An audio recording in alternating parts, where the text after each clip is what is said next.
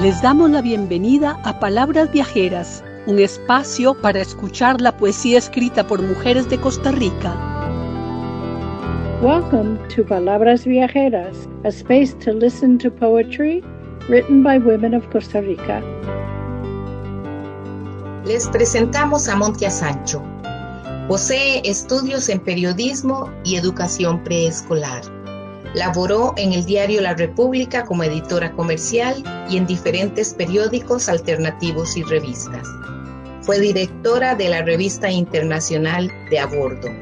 En el año 2017 fundó Estucurú Editorial. Ha publicado tres poemarios, Palomas de Grafito, Trance y El Rastro de la Grulla.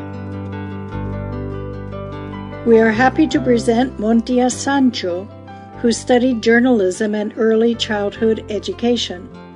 She worked as a commercial editor and cultural journalist and founded the Estucuru Publishing Company. Her poetry books are titled Graphite Doves, Trance, and the bilingual book The Crane's Trail. Fragancia del Pasto, a la poeta Lina de Feria. Silencio mis pasos, detengo su marcha mientras avistamos cuatro vacas que comen del pasto de Dios. Al fondo, en el bosque, miro dos árboles ancianos columpiar sus barbas. Se alimentan del aire. La mirada opaca de aquella peregrina detiene su muerte ante tal sencillez. Aparta su bufanda de ese charco maldito sostén de sombras de una aldea de raíces inmemorias, cuerpo seco, sin salida. Fragrances of Grass to the poet Lina de Feria. I silence my steps, halt their march while we sight four cows grazing on God's grass. At a distance, in the woods, I watch two old trees swing their beards, feeding on air. The dim gaze of that pilgrim stops her death before such simplicity, pulls her scarf away from that cursed puddle, shadow holder of a village of roots without memories, dry body, no outlet. Ofrendas.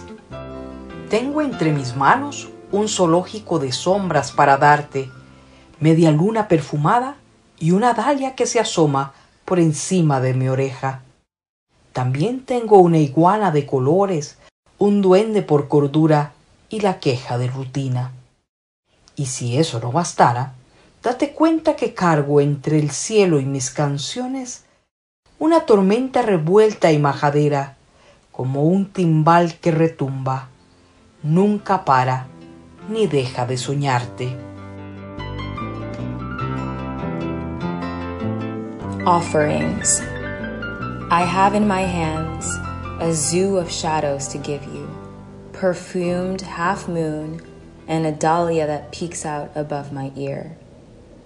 I also have a colorful iguana, an elf for sanity, and the routine complaint.